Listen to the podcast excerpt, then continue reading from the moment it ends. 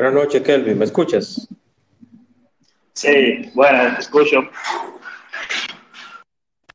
Excelente. Buenas noches para todos. Martín, Esperanza, Rubén, Liliana. Eh, Kelvin, vamos a dar inicio con el, el audio de introducción e inmediatamente vamos a ir conversando, ¿te parece? Sí, me parece bien, perfecto. Perfecto.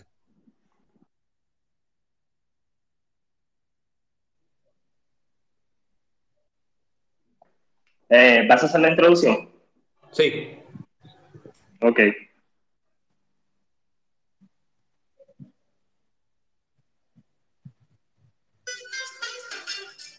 espacio dinámico e interactivo, donde tratamos temas muy interesantes y de crecimiento personal. Así es, el espacio de Juan Manuel. De lunes a viernes a las 8 de la noche por aquí, por Twitter. No te lo pierdas, síguenos en todas nuestras redes sociales como arroba carboneljuan. Te esperamos.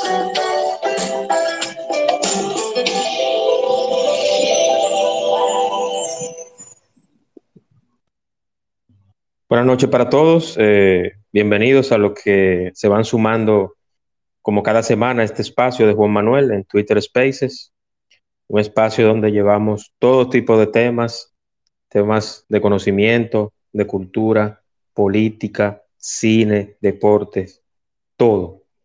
Gracias a lo que se han dado cita a Martín, a Viterbo, Esperanza, Rubén, a Eli, a Nehemías y a Liliana Hoy tenemos un invitado muy especial eh, que yo en lo personal siento mucho orgullo por tener la misma ciudadanía y, el, y nacer en el mismo lugar, y es el arquitecto Kelvin.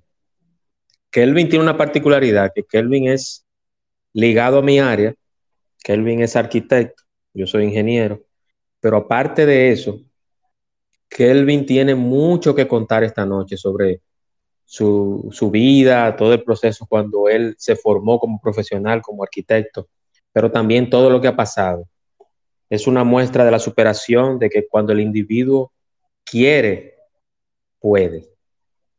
Entonces yo quiero hacer una pequeña introducción primero, eh, contar un poquito de la historia de vida de Kelvin, cómo él se formó, dónde nace y todo lo demás antes de conocer su historia de su propia voz. ¿Qué les parece? Bien. Perfecto. Kelvin, tú estás en tu casa, ya llegaste del trabajo, de la universidad. ¿qué, cuál es tu, cuál, ¿Cómo fue tu día hoy? Primero, antes que todo.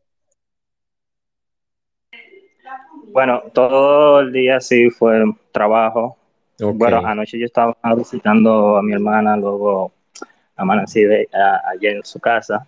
Perfecto. Luego ya en el día regresé a, a, a, la casa, me puse a trabajar porque como trabajo independiente y entonces ya estoy todo tranquilo. ¿Tu edad actual es 32 años, Kelvin? Sí, exactamente. 32. Bueno, para que conozcan un poquito de Kelvin Berigüete, Kelvin nació en el Ceibo en el 1990. Creció con sus padres en un campo que se llama el Cruce de Pavón un lugar eh, igual a la mayoría de los campos del país, eh, con muchas vicisitudes y muchas desigualdades, pero rural. Desde pequeño sus padres siempre se preocuparon por mantenerlo enfocado en la escuela y en los valores cristianos. Sus padres siempre han sido una familia de bajos recursos, aunque tenían un pequeño colmado que atendía a su mamá y su papá trabajaba como jardinero, que no ganaba mucho, en casa de campo. Voy bien, Kelvin. ¿Me escuchas, Kelvin? Sí, sí, estoy escuchando. Perfecto. Es así. Exacto. Entonces su papá enfermó de, de, diabetes, del azúcar, y por el grado de la enfermedad ya no podía seguir trabajando. Tan solo pusieron una pensión de 7.500 pesos al mes. Su mamá siguió echando para adelante y trabajando. Con lo poco que quedaba del colmado, seguían supliendo los gastos de la escuela. Durante sus años en la primaria fue estudiante meritorio en todos los grados. Era el orgullo de sus padres. Su mamá no pudo ir a la escuela, como saben. Era muy difícil la situación que Kelvin estaba pasando y su papá enfermo. al paso del tiempo las cosas se ponían más agrias. Cuando entró al liceo ya había que empezar a pagar transporte. El liceo quedaba en un pueblo y él vivía en un campo. Así eran los gastos que se iban sumando, llegando al punto de que sus padres tenían que tomar prestado para saciar las necesidades básicas de la casa y los estudios de Kelvin. Ahora empezamos, vamos a la parte, Kelvin, donde tú cuentas todo el trayecto desde la universidad y todo lo que tú pasaste, pero yo quiero que seas tú que cuentes tu historia y que todos los que están acá conozcan un poquito de ti. Buenas noches, Kelvin, y bienvenido al espacio de Juan Manuel. Sí, buenas noches. Eh, espero que cada uno se encuentre bien aquí en este panel. De verdad ha sido para mí un placer que eh, puedan tomar ese espacio para escuchar parte de, de mi testimonio. Como Juan Manuel estuvo comentando, yo nací en el sello, me crié allá. Luego ya a los 19 años me mudé para, para acá, para Santo Domingo, para iniciar a estudiar lo que era la, la carrera de arquitectura al principio, o sea, cuando uno va a empezar un sueño, muchísimas veces se hace, eh, uno no, tiene como conciencia, no, no sabe realmente a veces por las vicisitudes que uno puede pasar. Entonces, eso fueron una de las cosas que no tenía presente, eh, porque tenía unas expectativas y entonces al final salieron otras. Pero realmente, pese a todo lo que se pasó, eh, se pudo lograr el objetivo. Yo cuando vengo aquí a Santo Domingo a estudiar, eh, inicio prácticamente mi primer semestre con nueve materias. Todo al principio iba, iba muy bien, pero ya como al final del semestre eh, pasaron algunas cosas que realmente no estaba recibiendo apoyo, eh, vamos a decir, económico. Una, porque mis padres vivían retirados de la ciudad, en el Ceibo, y tampoco no estaban produciendo la dinero para poder ayudarme. Este, y como ustedes saben que esa carrera realmente es muy cara. Entonces, eh, en el primer semestre yo había desistido de estudiar. Entonces mi mamá habló conmigo y me dijo, mira, yo sé que es difícil estudiar y todo eso, vuelve de nuevo a la carrera, que con lo que yo consigo, aunque sea 500 pesos semanal que yo te mando, que yo te mande para, para allá, tú puedas, no sé, desenvolverte. Y entonces yo no lo vi en la manera de que como que ya yo iba a recibir la ayuda de ella con lo que pudiera, sino eh, más bien por hacerlo, para, por hacerlo y para que ella se, sintiera orgulloso de mí cuando yo pudiera ya convertirme en arquitecto. Entonces decidí en el 2011 regresar de nuevo a estudiar. Eh, y ahí ya las cosas sí eran totalmente crudas, porque yo no, tenía. Y seguí mi, tomé mis materias y, inicié. Todo al principio, como le dije, realmente fue, fue muy fuerte y ahora que yo me pongo a pensar en eso, eh, recuerdo cada momento. Entonces, cuando, cuando inicio de nuevo, yo me, llegaron muchos momentos difíciles. Por ejemplo, tenía que caminar a pie desde Santo Domingo Este, por ahí en Maquiteria, no sé si en Villa Duarte, no sé si algunos lo conocen, que está de frente al Darío Contreras, hasta la UAS. Muchísimas, muchísimas veces tenía que caminar a pie y de vuelta. Entonces, por ejemplo, los días que tenía clase a las 7 de la mañana, tomaba la onza y los días que tomaba clase más tarde, entonces ahí sí caminaba. Y, así fueron pasando, pasando las cosas. Eh, otra de las vicisitudes era también la, comida. Eh, prácticamente no tenía dónde comer, tenía que... La universidad de comida. Hay que comía o lo que si podría comprar un pan en, la calle o lo que fuera, o que un vecino me diera algo de comer me mantenía. Eh, tal vez muchísimos se preguntarán que cómo una persona con 500 pesos mensual tal vez puede estudiar una carrera de arquitectura. Sí se puede, porque incluso cuando yo, eh, una persona me preguntó una vez que qué era que yo iba a estudiar, yo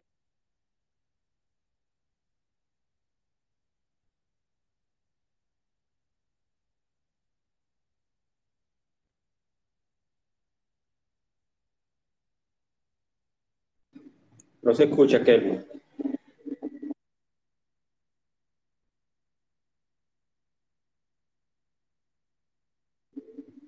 Parece que Kelvin tiene un problemita con la comunicación. ¿Me escuchan a mí? Pónganme un, un dedito o alguna señal para saber si me escuchan.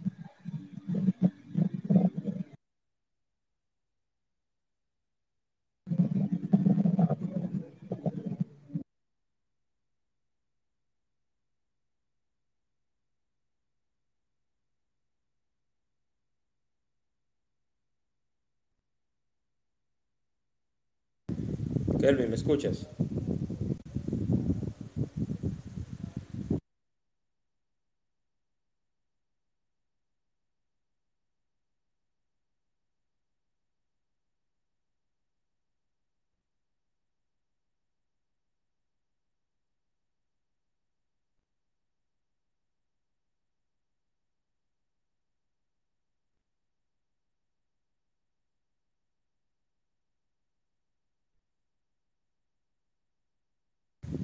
Parece que Kelvin tiene problemas de comunicación.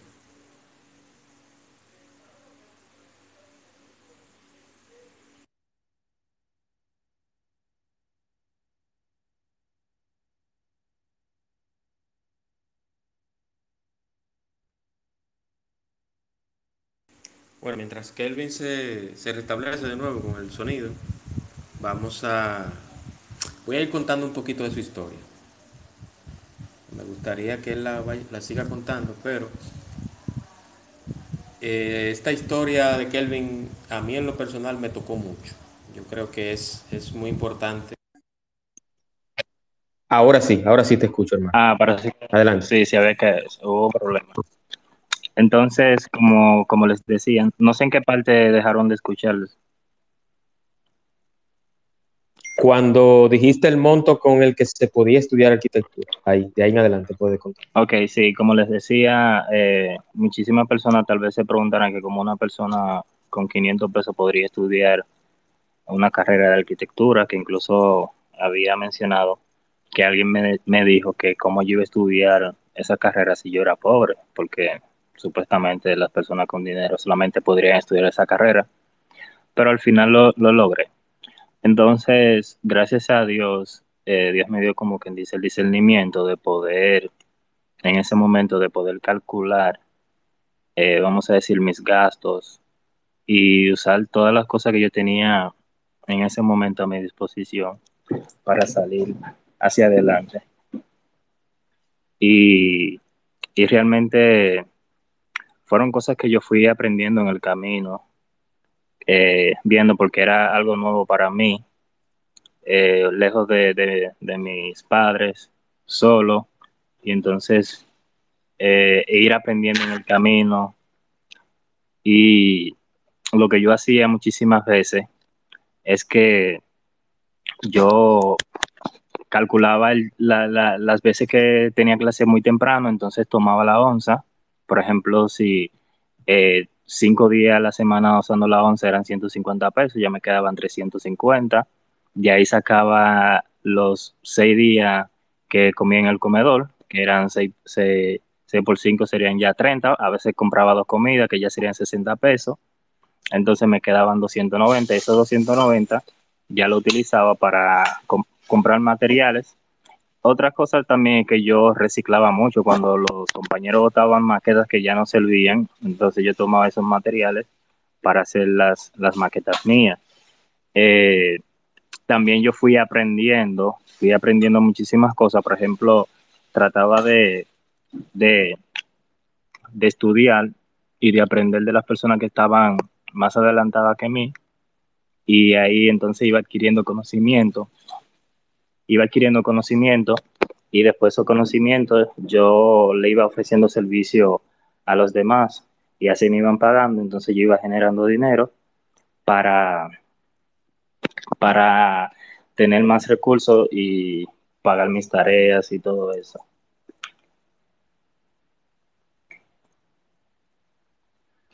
Y así lo iba haciendo. También yo lo que hacía es que utilizaba los recursos de la biblioteca de la vicepresidencia que está ahí en la, en la México con Delgado. Yo pasaba mucho tiempo ahí, llegaba muchísimas veces, casi todos los días, a las 8 de la mañana y a las 12 salía, comía un pan. Entonces, eh, seguía hasta las 8 de la noche que cerraba la biblioteca. Muchísimas veces también llegaba, eh, si tenía cinco pesos, caminaba desde la biblioteca hasta la UAS, compraba la comida y luego regresaba a la biblioteca y ahí seguía estudiando. Ahí yo lo que hacía es que los, mientras los compañeros míos en la universidad estaban tomando clases, yo tomaba la computadora de ellos y e iba aprendiendo a utilizar los programas. Luego que ya yo aprendí, entonces yo buscaba los programas también de manera portable, que lo ponía en un, un puerto USB e iba a la biblioteca y entonces ahí me hacía amigo de los administradores. Yo les decía, mira, yo quiero utilizar tal programa para hacer una tarea. Entonces ellos me daban acceso a la computadora y ahí yo abría el programa sin tener que eh, instalar la aplicación y ahí iba practicando y pasaba el día entero ahí aprendiendo. Entonces ya cuando yo adquirí mucho conocimiento, ahí yo empecé a dar mi servicio a personas que necesitaban hacer un, un render, un 3D, unos planos y ahí me iban pagando. Entonces ya como que fue creciendo y gracias a eso yo llegué a aprender al armar, armar, eh, yo aprendí, yo aprendí a manejar muchísimos programas, tanto AutoCAD, SketchUp, Lumion, V-Ray. Bueno, las personas que ya manejan, que trabajan en el área saben de qué, de qué estoy hablando. Y muchos de esos programas, para aprenderlo, eh, muchísimas personas tienen que pagar hasta 9 mil o 10 mil por un curso de eso y yo no tenía con qué pagar esos cursos. Entonces yo buscaba por mi propia cuenta. Yo quiero que hablemos también, Kelvin, perdona que te interrumpa. Aquí como es audio, este espacio, no hay fotos, ni video, ni nada. Si voy, con la autorización tuya, sí lo voy a hacer. Al finalizar el, espacio lo voy a hacer. Voy a subir alguna foto de tu, o que tú me la envíes por WhatsApp, como tú y yo tenemos contacto. Que tú me envíes la foto de las maquetas que tú hiciste. Sí. Para yo subirlas en un hilo que voy a hacer agradeciéndote, hablando de este espacio que estoy teniendo contigo, pero yo quiero que hablemos sobre ese proceso, ya luego que tú estás en la universidad, el tiempo, yo quiero que la audiencia sepa el tiempo que tú duraste estudiando. Okay. Y el momento, hay un momento muy doloroso para ti, que yo sé que ¿Qué tú haces? Tú eres una persona, tú eres una persona con mucha fe, tú crees mucho en Dios. Sí. Pero yo quiero que tú hables de ese momento cuando tú viviste en un callejón, cuando tú viviste en la calle prácticamente, en el mismo proceso, en el, en el proceso interno cuando tú estabas estudiando. Yo quiero que tú hables con la audiencia de ese, de ese proceso. sí, eh, eso, eso empezó ya cuando tenía varios semestres en la universidad. Yo realmente estaba viviendo con un familiar aquí en Santo Domingo. Entonces yo me fui de vacaciones para el campo, eh, donde mis padres. Cuando yo regresé, no había nadie en la casa y, porque se habían mudado, no me habían dicho nada. Entonces no tenía contacto como... Y, al fin y al cabo como que no le di mucha mente a eso y entonces yo hablé con un amigo y él me dijo eh, que iba a ver cómo me podría ayudar. Entonces eh, me llevó para la casa para la casa suya donde estaba viviendo con su novia y me dejaron dormir ahí por un par de días en lo que buscaba un lugar donde quedarme. Entonces, ahí al lado había una señora que estaba rentando una habitación y me dijeron, mira, estaban rentando una habitación ahí en 500 pesos. Eh, y yo dije, mensual, y yo dije, ah, por 500 pesos mensual, está, está muy bien. Y yo dije, es una ganga. Entonces, cuando me lleva al lugar y que yo veo, realmente era un callejón. O sea, entre dos casas pusieron un, dos, dos de manera perpendicular a, una, cada una de las casas y le pusieron uno en el techo, arriba. Y la altura de ese zinc, me, prácticamente yo me paraba y casi chocaba. Y el callejón lo que medía casi un metro, como un metro cincuenta de ancho. Y cuando yo estaba ahí yo no tenía realmente dónde dormir porque no tenía cama, no tenía, no tenía sábana. Entonces lo que yo hice fue que busqué un pedazo de cartón y, ahí dormía. El asunto es que, mientras estaba en ese, en, ese, en ese espacio, eh, las condiciones climáticas realmente no me ayudaban para nada. Una, porque cuando hacía sol, el techo realmente, eh, por la, incidencia del sol, se sentía muy, muy, muy, muy fuerte, o sea, por la cuestión termodinámica. Eh, cuando llovía, también era otro problema porque tenía mucha gotera y el agua también que cuando se acumulaba en el callejón me pasaba por debajo. Entonces yo tenía que dormir sentado muchísimas veces. A veces yo estaba tan cansado que, que realmente lo que me quedaba tirado en el suelo y me ponía algo en la cara y decía, bueno, si por lo menos no me cae algo en la, en la cara y no me despierte, puedo, puedo ver cómo amanezco ahí. Y no te estoy hablando que eso fue una vez, eso fueron muchísimas veces. Yo duré un año viviendo en ese lugar, que incluso que una de las casas que tenía dos niveles, que cuando, que tenía dos niveles, cuando usaban el baño en el segundo nivel, eh, la pared eh, filtraba agua del baño y caía entonces dentro del espacio donde yo estaba y ya se pueden imaginar el, olor que, que se formaba allá adentro y también los piperos que cuando se reunían en el callejón a fumar en la madrugada y yo durmiendo y entonces eh, realmente me daba mi pase de, de marihuana sin querer. Y, y, no es cuestión de, de, un día, eso fueron muchísimas veces. A veces yo estaba durmiendo y decía, bueno, cuando viene a ver, le voy a mirar el lado positivo y me relaja un poco la vaina de la marihuana. ¿Y no te molestaban eso, eso, esos antisociales? ¿Te molestaron eh, bajo los efectos de esa? Personalmente ellos nunca me molestaron. Lo único que sabe que ellos se reunían en el callejón a fumar y entonces era del lado donde yo estaba. Y para ellos creo que no sabían que como que nadie estuviera durmiendo ahí, pero sí yo estaba ahí, entonces yo por no querer, como decirme, levantarme y empezar a decir cosas, porque son personas que yo no conozco, ¿sabes? son personas que tienen otro tipo de, de comportamiento, y entonces podría ser algo peor. Yo me resignaba a, a dormir ahí dándome mi pase de marihuana sin querer. Y, y, eso, eso era muchísimas veces, o sea, no te estoy hablando que fue una sola vez, fueron días tras días, días tras días, y cuando llovía, cuando no era una cosa era la otra, cuando no era una cosa era la otra.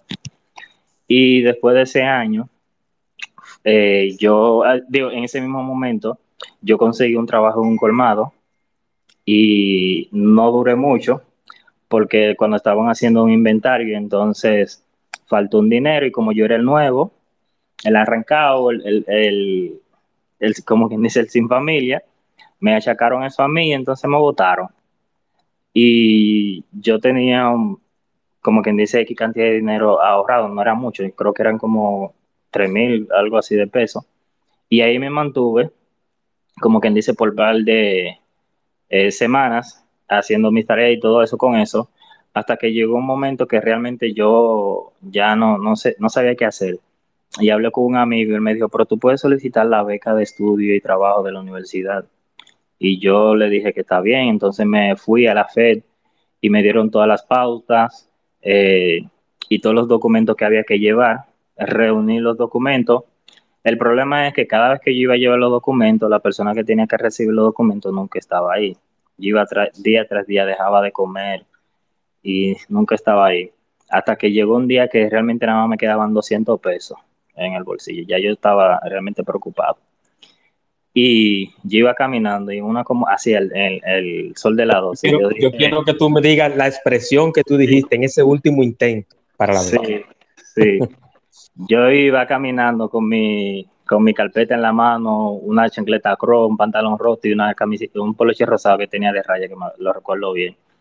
Y yo iba caminando y yo como miré así, con hambre, y yo le dije, mira Dios, te voy a decir una maldita vaina si ese maldito hombre no está ahí cuando yo llegue, yo voy a hacer esta maldita vaina y me voy a sentar debajo de un maldito eh, puente hasta que te dé la maldita gana de responderme.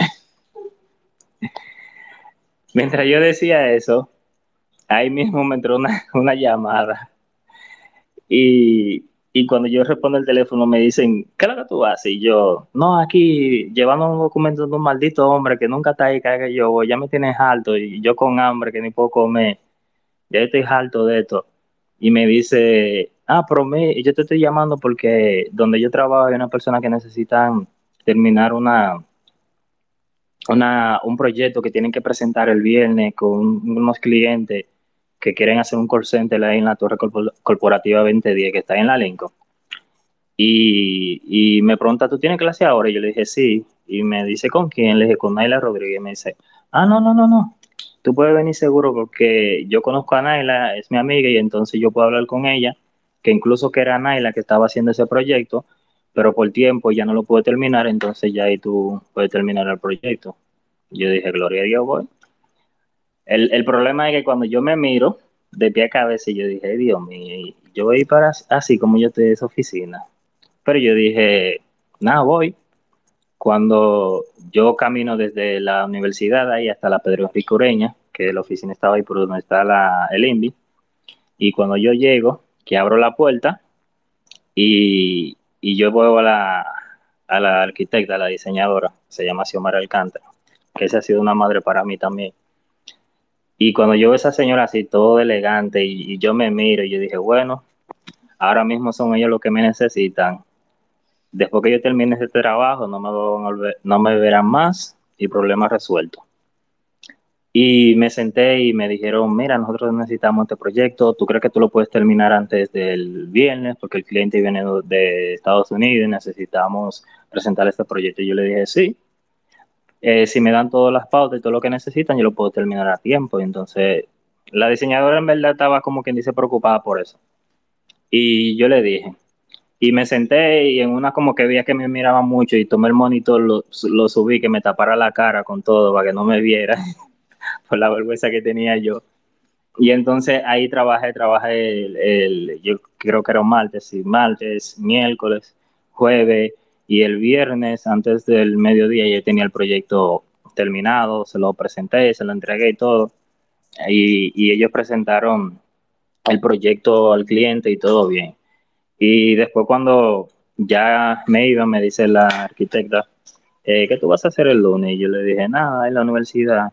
Y me dijo, ¿y tú puedes venir el lunes para acá? Y yo le dije, sí. Y después me dijo, no, no vemos el lunes. Y ya entendía que me habían dado trabajo. Entonces, ahí las cosas empezaron a cambiar. Ya ahí después empecé a ganar mejor, mejor y luego ya me mudé de donde, de donde vivía en el callejón y como quien dice, todo fue, no, no le voy a decir que fue como que un cambio de, de, la noche a la mañana, pero sí fue el génesis, como que dice, de, de un proceso, de una etapa nueva, de una etapa nueva. Eh, pero yo siempre he sabido que Dios eh, realmente siempre ha estado detrás de todo eso. Hay muchas personas que no creen. Eh, realmente las cosas pasan cuando tú las crees, porque incluso antes de yo iniciar la universidad, yo había conseguido un trabajo de una importadora y yo recuerdo que ya como que se me estaba metiendo como quien dice el vicio del trabajo y como queriéndome olvidar de la universidad. Y yo recuerdo que me estaba bañando y yo le dije al Señor, Dios, eh, realmente tengo una duda, ¿me quedo trabajando o eh, entro a la universidad? Cuando yo llego al trabajo, había un señor que, tenía una importadora al frente, me, vio parado así como muy pensativo y cruzó la calle y me dijo, negro, eh, me dijo tu jefa que tú estás pensando entrar a la universidad. Yo le dije, sí. Y me dice, mira, te voy, a decir algo. No dejes la universidad, la universidad por nada del mundo, ni por trabajo, ni nada. Porque mira, yo eh, estudié, pasé por muchísimas cosas y realmente no dejé la universidad y mira, ahora yo tengo dos importadoras, tengo apartamento, tengo carro y todo eso. Y realmente ha sido por el esfuerzo. Y entonces ahí yo entendía, ahí yo entendía que, realmente será como quien dice la confirmación de que sí yo debería entrar a la universidad y tomar eso como un punto de partida y como ejemplo. Así es. Yo, yo estoy muy emocionado, Kelvin, con, con tu historia. Cuando yo te vi en el programa de esta noche, María Cela, en Color Visión, a mí se me aguaron los ojos. Yo estoy igual ahora. Eh, no sé, o sea, yo me, yo soy, yo, yo no sé si es la edad, pero yo estoy muy sentimental últimamente. Y yo quiero que esa, esa historia se contara precisamente yo tener el honor, no que no tú hacia mí, sino yo hacia ti de contar tu historia. Porque en ese mismo programa tú informaste de que tú no tenías trabajo. Entonces, la senadora Faride Raful del PRM, la senadora del distrito, prometió que te iba a ayudar. Entonces, yo quiero que tú seas franco. ¿Esa ayuda llegó? ¿Eso se cumplió? ¿Está en trámite? ¿Cómo está ese tema?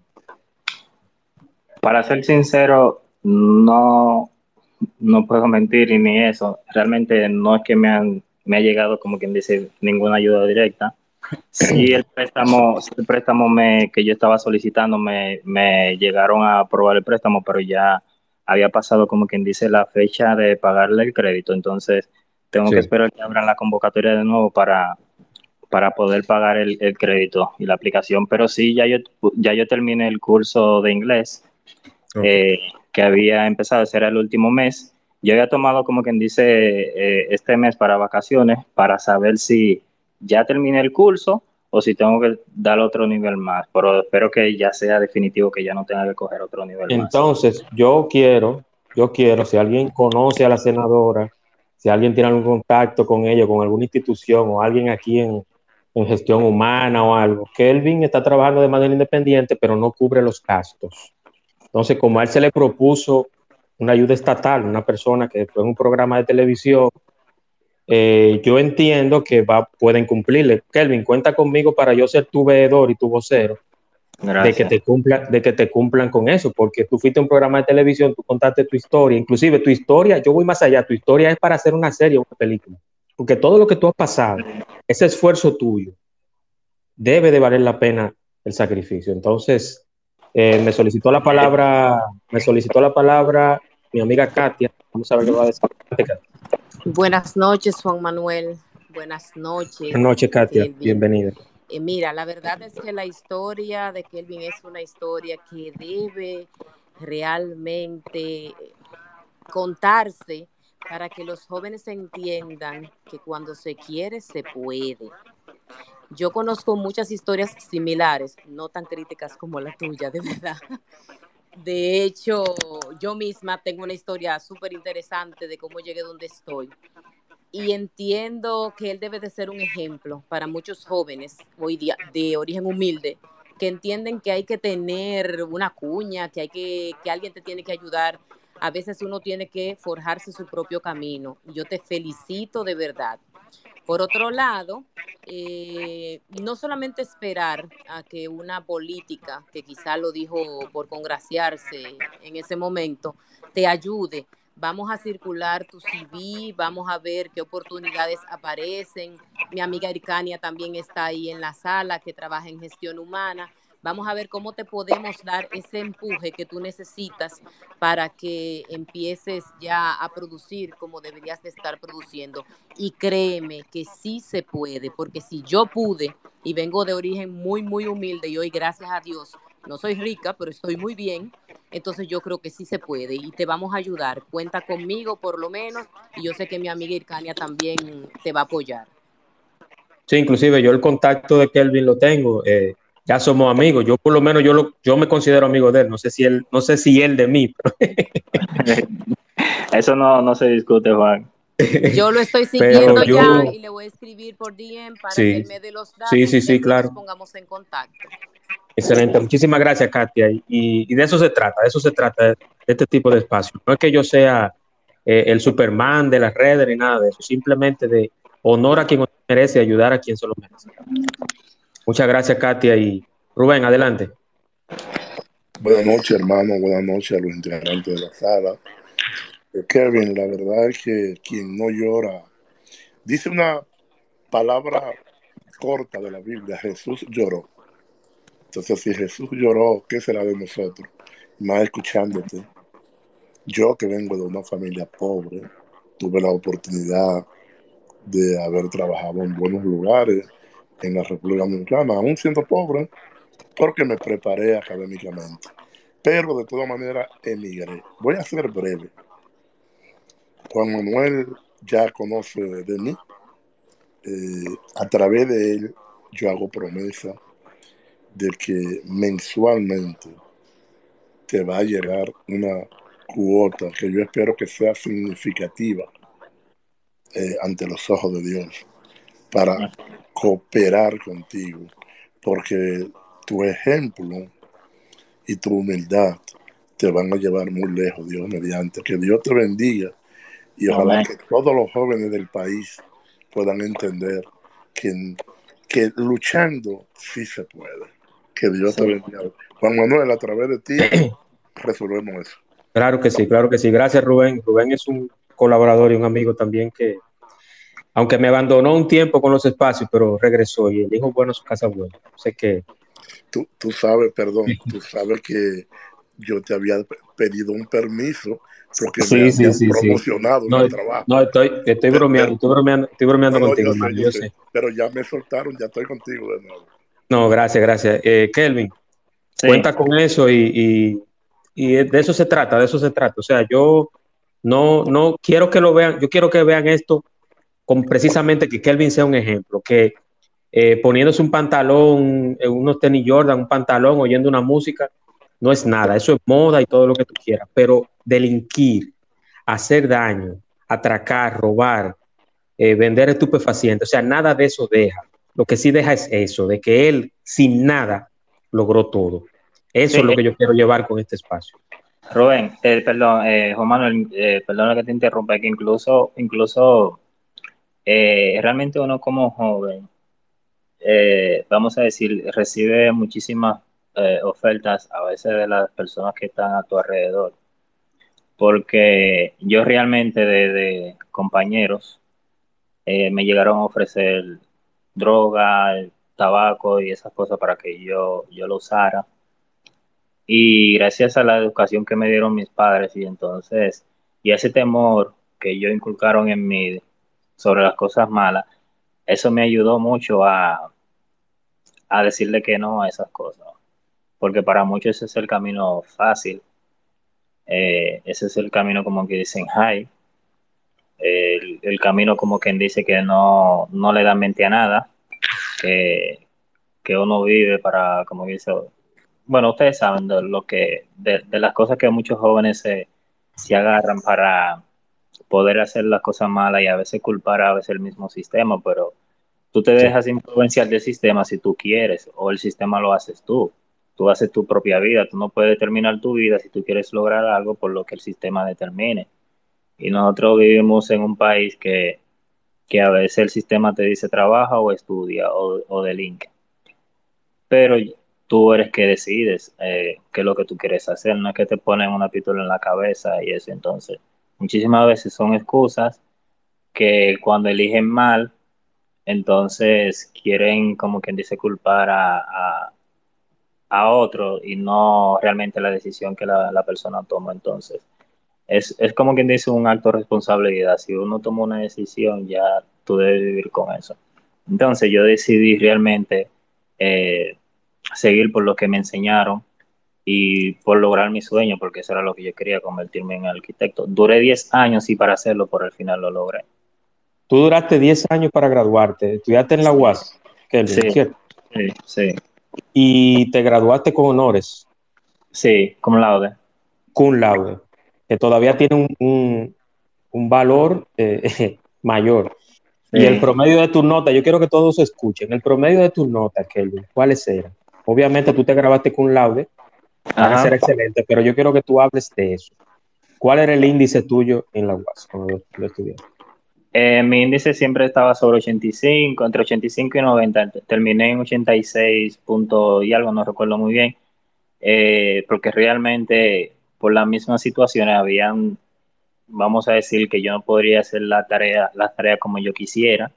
O sea, que eso baja, baja punto y a veces yo tenía que estar haciendo tarea de otra persona para tener dinero y poder hacer la tarea mía. Entonces, era un poquito difícil. Sabes que en esa situación mantener un índice así también en la UAS, estudiando arquitectura y trabajando y caminando a pie y pasando hambre, es un poquito difícil, pero no, no imposible.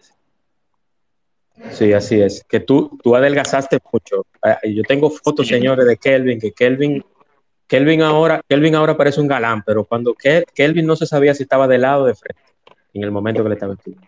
No, yo, yo creo que yo tenía un agujero negro. pero, pero todo eso son experiencias, que todo eso son experiencias. Yo, yo espero que Dios, la vida y, y el corazón que yo sé, porque he hablado contigo, no te hagan una persona ni con resentimientos, ni con ningún tipo de traumas, ni nada. Yo sé que tú eres un hombre, muchacho, que inclusive me dijo un pajarito por ahí que tú tienes novio. Sí. Entonces, o sea, que tú lleves una vida normal, que tú lleves una vida normal. Yo creo que eh, el redimirse, el, tener una catarsis como, como seres humanos es la parte de la vida. Eh, hay muchas personas que tienen poder, que tienen poder inclusive en los medios, pero son resentidos. Son personas que no tienen ningún tipo de, decoro y de compasión con nadie, maltratan, humillan, pisotean. Y eso es lo que yo quiero que tú enseñes, que tú siendo de muy abajo, sí tienes un corazón limpio, sí tienes un alma limpia y que lo pudiste hacer, pudiste ser profesional. Un país con tanta desigualdad. Este. Algo más, Kelvin, que tú quieras. Este espacio no se ha acabado. Yo tengo, yo tengo todavía eh, 35, 40 minutos contigo. No sé si tú quieres escuchar las impresiones de los que están acá. Aquí yo tengo a Víctor Reyes, a don Elías Brache, desde Chicago, a Evelyn, a Lissit, Gigi, Yari, Dilcia, Nehemías, que Nehemías tiene una historia interesante también, señores. No sé si él quiere eh, hablar un poco sobre la historia de Kelvin. No sé, anímense muchachos. No realmente el que tenga alguna pregunta. Sí, sí, si tiene alguna pregunta o algún comentario sobre esta historia de Kelvin Berigüete, adelante. Yo voy a hablar otra vez, eh, Juan Manuel, ¿puedo? Adelante, adelante, Katia, claro que sí. Eh, me gustaría saber eh, qué te impulsaba, o sea, pasando tanto trabajo, tantas precariedades, ¿qué te impulsaba, qué te mantenía a flote, qué, no te permitía hundirte? en ese proceso que tú viviste? En primera instancia, sabe que siempre la voluntad viene, viene de Dios y la, la fuerza. Ahora está de uno si uno quiere utilizar esa fuerza a su favor o quedarse atrás.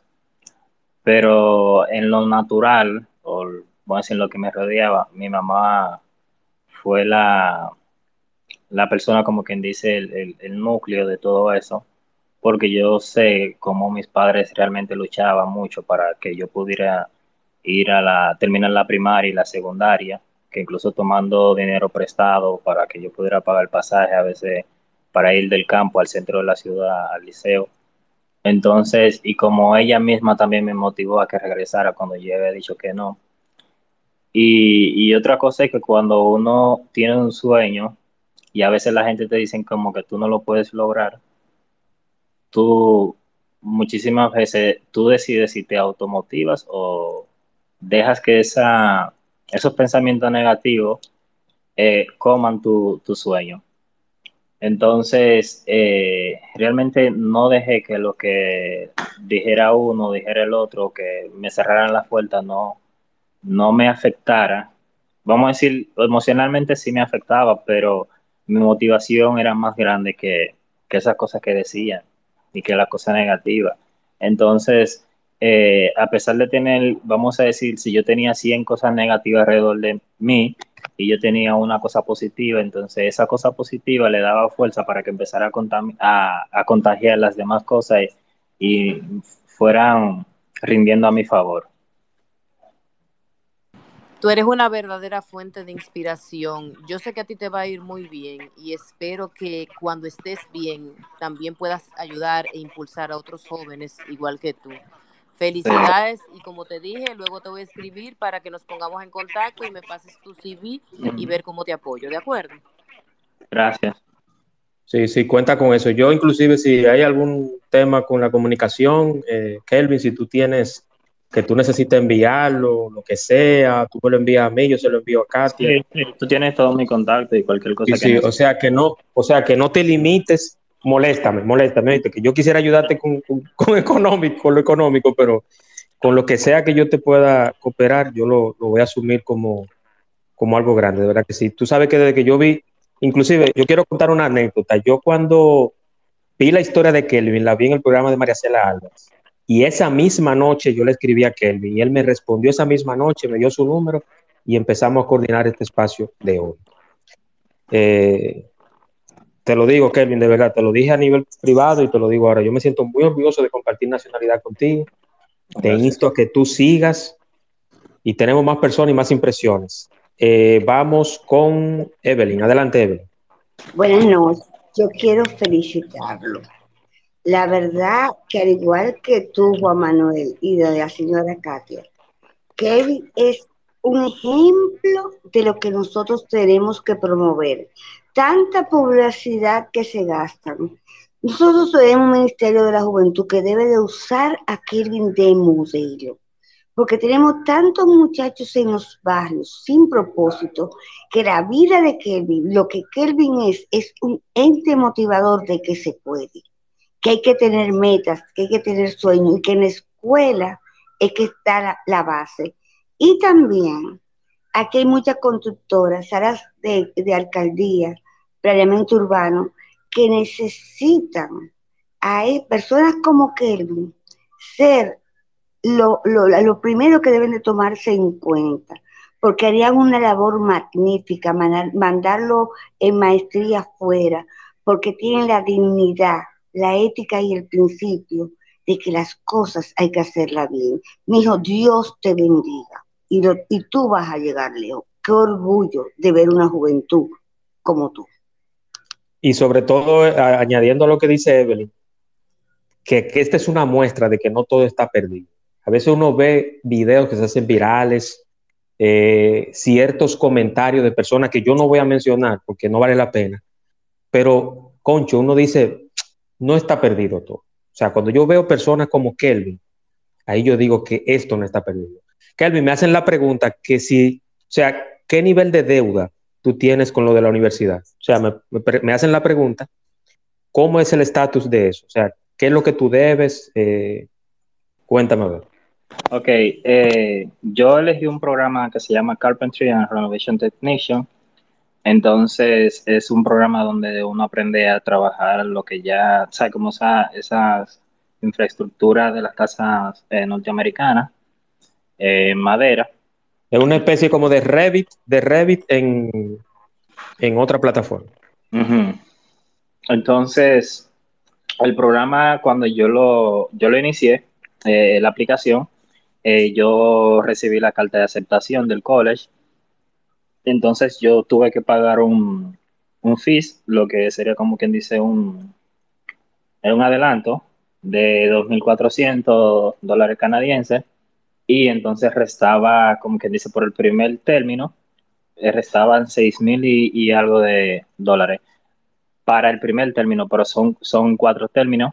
Entonces, al final salían como 30 y 32, por eso yo estaba 32 mil dólares, por eso yo estaba solicitando el préstamo de 700 mil en Fundapec para que me para que me, me, pudieran, o sea, para, yo, para que yo pudiera hacer la aplicación de la, de la visa.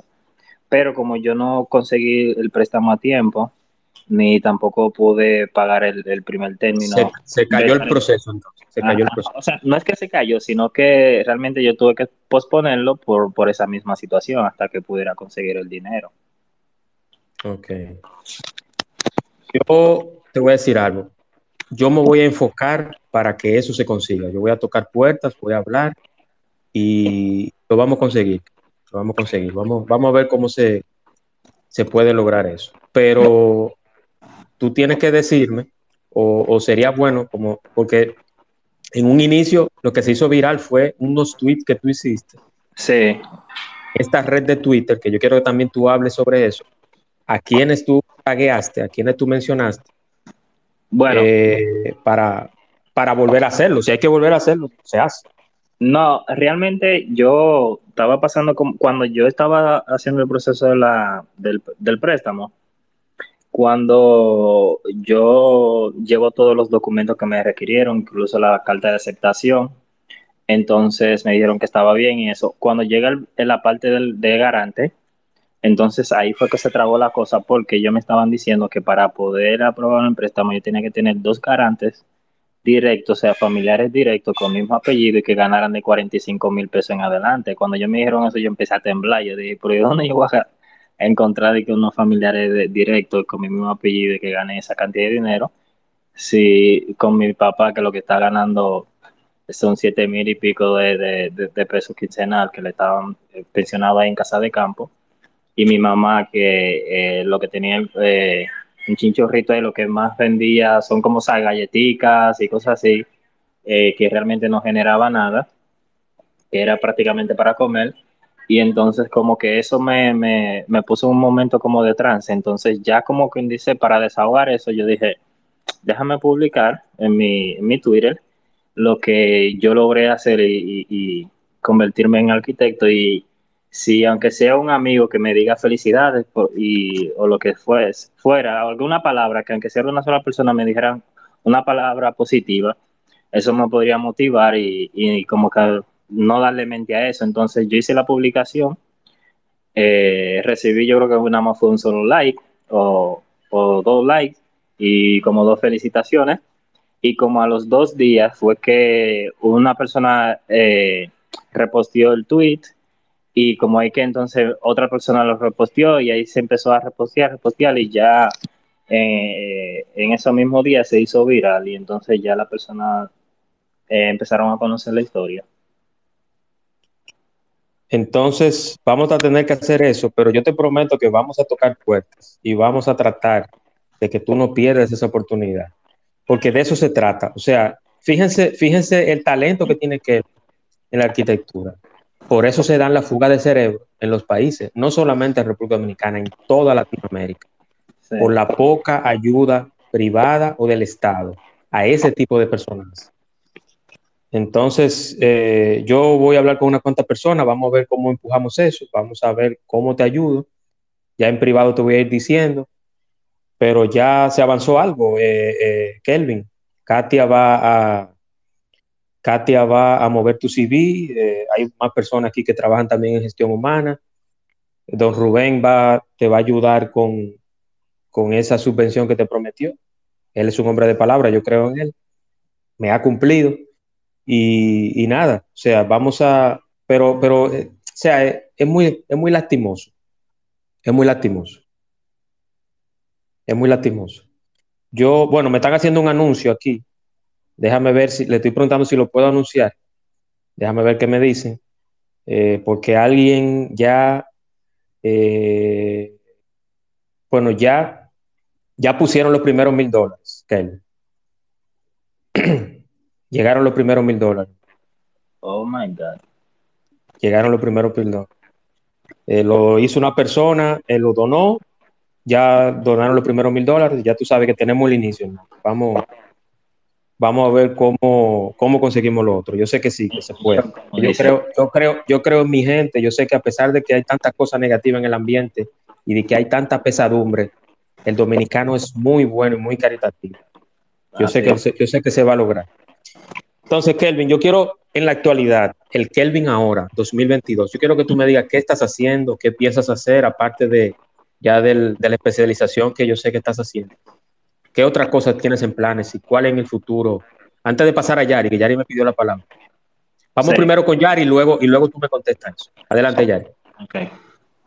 Gracias, hermano. Muy buenas noches para todos y todas. Juan, siempre es un gusto eh, compartir estos espacios contigo. Eh, mis felicitaciones para, para Kelvin y realmente tú sabes, Juan, que uno ya este tema uno lo hace propio y uno con algunas conexiones que tiene, como decía doña Evelyn, por ejemplo, planeamiento urbano, el ayuntamiento, uno tiene su contacto y uno felicitar a ese joven porque realmente es un, es un modelo a imitar en esta sociedad donde hay una inversión de valores terrible. Él se fajó, él asumió una causa, una carrera que uno sabe que no es fácil por el tema de la misma universidad estatal, con los horarios de las materias, tú tienes que convertirte en un trotamundo y como decía él, a veces hacer algunos trabajos por un dinerito, descuidando sus propias atribuciones, pero ya uno ver esto y ya él llegó tan lejos y uno quiere verlo llegar más lejos y tú hablabas de fuga de talento, sería penoso que ese joven que ya la parte difícil, la parte de, que nosotros digamos como que incómoda, eh, ya a esta altura de juego como que retrocedo, que sienta que está estancado. Yo entiendo que esta causa uno la, la va a hacer propio y uno va a empezar también a tocar puertas y en la medida que uno tenga cierta respuesta positiva a Juan a través de ti o como fuere, uno se lo hace llegar. Pero realmente mi, mi felicitación, hermano, sigue hacia adelante. Dios te bendiga mucho y vamos a ver de una u otra forma porque es como decía Juan, el dominicano de por sí es bien solidario y yo creo que tu causa es justa y merece que todo, mucho que poco, aportemos nuestro granito de arena. Y gracias a ti, Juan, por traer este tipo de, historia tan interesante y permitirle a uno ser parte de ella. Un abrazo. No, gracias a ti, Yari, gracias a ti por el, por el apoyo. Yo sé que tú no, no entras siempre por múltiples razones, pero yo sé que tú siempre me has apoyado y, y yo sé que el, contenido positivo hay personas que lo valoran y lo apoyan. Gracias, Yari. Y no, no, adelante, hermano, lo que sea que pueda ayudar a Kelvin, se hace. Esto no es para ni para beber, ni para irse de fiesta, ni nada de eso. Lo que se está buscando es que Kelvin sea un ente más productivo aún a la sociedad como lo ha sido y que todas todas estas cosas que hay, todas estas pruebas que él ha tenido, él no ha tenido, él no ha llegado a la, a la desesperación, no, no ha intentado suicidarse, no ha atracado, no ha hecho nada. Sin embargo, él se mantuvo persistente y lo logró. Entonces, daría mucha pena que ya al final del camino él no siga aprendiendo y especializándose en su área. Entonces yo agradezco infinitamente, Yari, tu, tu posición y lo que puedas ayudarlo también. Kelvin, retomando la pregunta, el Kelvin 2022, ¿cómo está Kelvin? ¿Qué hace? ¿Qué, ¿Cómo ha mejorado? Ya vamos a hablar del Kelvin actual. Eh, sí, realmente las cosas llegaron a cambiar mucho. Creo que por el mismo proceso aprendí muchísimas cosas y y realmente lo que se trata de que la superación es que se ve el cambio, no que todo el tiempo sigas, uno sigue igual. Entonces, yo actualmente me encuentro trabajando de manera independiente. Una, porque yo estaba, como estaba tomando la clase en línea, necesitaba estar en la casa porque eran cuatro horas diarias. Y entonces ahí tomaba las clases, hacía los trabajos, por ejemplo, un render, un plano que necesitaban hacer, un diseño y entonces eh, hacía el trabajo y lo mandaba, o sea que prácticamente no tenía que salir de la casa. A veces sí, si tenía que reunirme con un cliente, lo hacía. Y entonces así, así me he mantenido y buscando, sea, trabajo, con una persona me escribe, me dice, mira, yo quiero hacer tal diseño y entonces así me he mantenido actualmente. Sí, porque eso es parte de, o sea, así como, como los ingenieros trabajan en proyectos y terminan uno y empiezan otro, así los arquitectos también trabajan con ese mismo esquema. Yo quiero recordar a los que han entrado recién la historia de superación y de persistencia de Kelvin Berihuete. Kelvin tiene una historia maravillosa. Los que quieran leer su historia, que está en un archivo, que yo lo tengo, solamente me escriben, claro, con la autorización de Kelvin, no sé si Kelvin autoriza. Claro, se la puedo... ya es pública la historia. yo quiero con todo el que esté interesado compartirle. Y este espacio está grabado. Más adelante, cuando yo lo tenga ya listo, que Twitter me lo envíe, yo se lo puedo enviar para que lo escuchen desde el inicio y, escuchen también el, la historia contada por él más. ¿Alguien más tiene alguna pregunta o comentario? No hay más preguntas o comentarios. Bueno, Kelvin, yo no sé si tú quieres añadir algo más, no sé si quieres dar algún mensaje. Yo, yo quiero sí que, despidamos el espacio con un mensaje tuyo, pero concéntrate, imagínate que tú, que tú le estás pidiendo la mano de tu novia al papá. Yo quiero que sea del corazón que salga ese mensaje. Pero el mensaje yo quiero, pero el mensaje yo quiero que sea a la sociedad, a los que estamos acá, a los que puedan ser voceros de la clase política y al empresariado, a todo el mundo. Yo quiero que sea un mensaje de ti, de una persona que sí es un ejemplo de esta sociedad. Adelante, Kelly. Ok, en primera instancia quiero darle las gracias, a, te quiero dar las gracias, Juan Manuel, por, por este espacio y también a cada una de las personas que han tomado su tiempo para escuchar, que yo sé que van a ser, como quien dice, eco de todo eso y no, no para que se vea como que, a veces como dicen la gente, que no esté buscando cámara ni nada de eso, sino que pueda servir de, ejemplo y que realmente los jóvenes puedan entender de que la traba tú te la pones tú.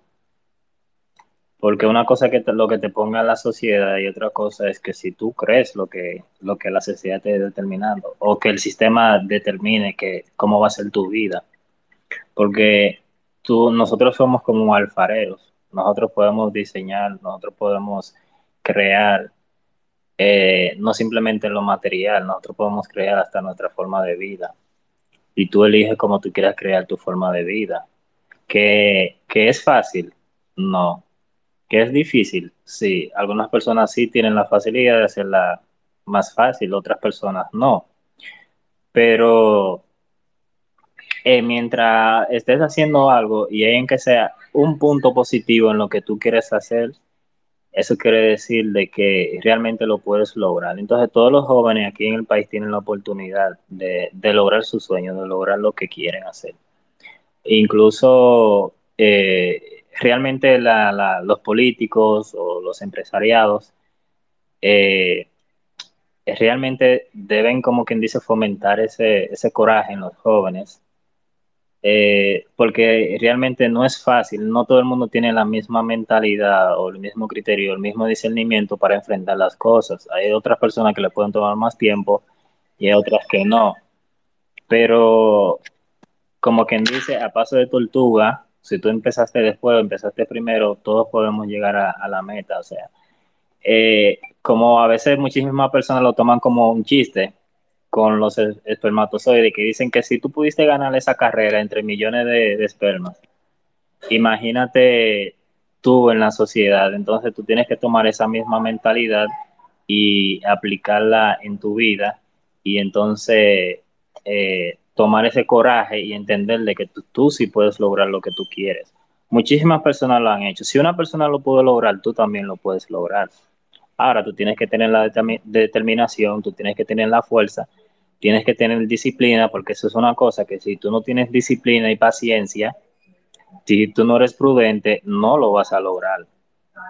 Entonces son cosas que son inherentes como quien dice, al éxito. Si tú no tienes nada de eso, eh, por más que tú tengas el entusiasmo, si tú te distraes fácilmente con cualquier cosa, si tú quieres vivir, vamos a decir, una vida aparente a lo que es la sociedad y eso, puede ser que tú no lo logres. Porque yo tenía que a veces andar como un loco en la calle porque no tenía, si yo me llevara eso, que yo no podía salir a la calle porque no tenía ropa o que me iban a ver todos los días con la misma ropa, realmente no, no iba a lograr nada.